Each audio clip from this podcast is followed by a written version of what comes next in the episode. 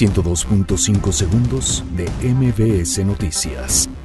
Muñoz Ledo, presidente de la mesa directiva en San Lázaro, asegura que los diputados no pagarán consulta del Naim. Andrés Manuel López Obrador afirma que la decisión sobre el nuevo aeropuerto no será popular. Los ciudadanos decidirán. Marco Cortés afirma que arrasará en la elección por la dirigencia nacional del PAN. La ONU afirma que el nuevo gobierno puede mejorar la situación de indígenas. Baum convertirá Palacio del Ayuntamiento en museo. CEP evalúa suspensión de clases en la Ciudad de México durante corte de agua.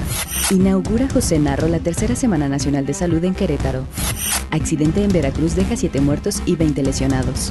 Suprema Corte de Justicia de la Nación considera injustificado limitar unidades de Uber o Cabify.